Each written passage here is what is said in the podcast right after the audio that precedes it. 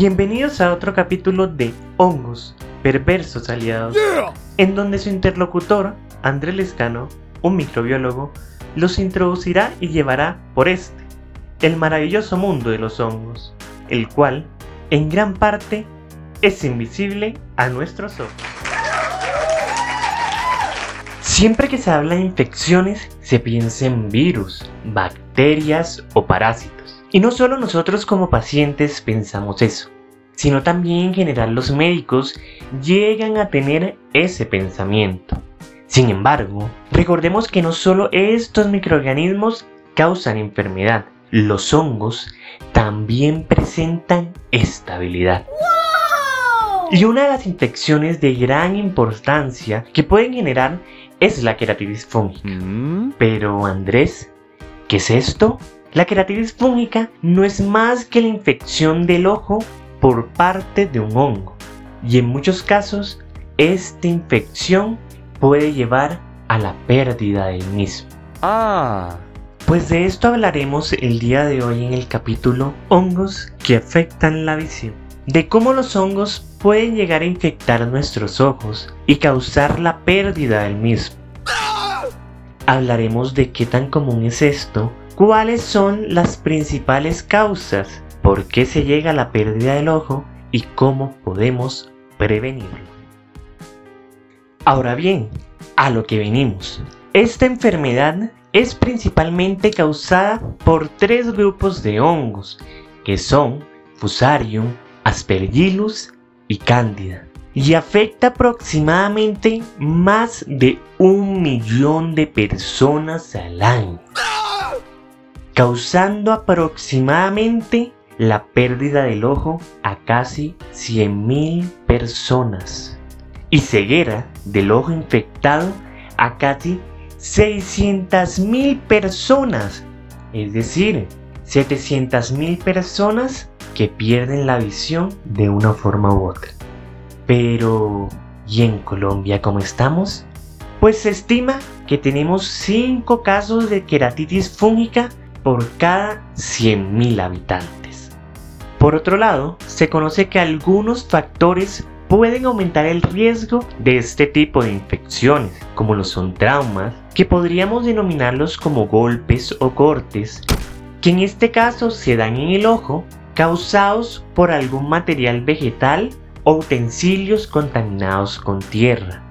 Otros factores son tener una enfermedad de los ojos o haberse sometido a una cirugía ocular. Asimismo, tener un sistema inmune debilitado o como las mamás dirían, tener las defensas bajas. Así también como el uso de lentes de contactos y el consumo de esteroides son otros factores que podrían aumentar el riesgo que desarrollemos una queratitis fúngica. Y ahora te estarás preguntando, ¿qué síntomas puedo presentar si tengo esta infección? Inicialmente, se presentará un dolor agudo en el ojo, seguido de visión borrosa, enrojecimiento del ojo, lagrimeo excesivo y fotofobia. Este último se le denomina cuando presentamos una gran sensibilidad o intolerancia a la luz, es decir, no podrás soportar estar en lugares muy iluminados. Pero recuerda que estos síntomas no deben presentarse todos, y que si presentas alguno de los anteriores, se recomienda ir al médico. Sin embargo, para las personas que tienen este tipo de infecciones se presentan ciertas dificultades. La primera se refiere al diagnóstico, debido a que muchas veces puede realizarse un diagnóstico erróneo, lo que conlleva a un tratamiento equivocado u otras veces el proceso de diagnóstico puede ser demorado debido a la falta de recursos en muchos países. Pero luego de que se hizo un correcto diagnóstico se presenta otro problema y son los tratamientos. En este caso, los tratamientos utilizados no tienen alta efectividad por lo que no se logra eliminar en muchos casos al patógeno.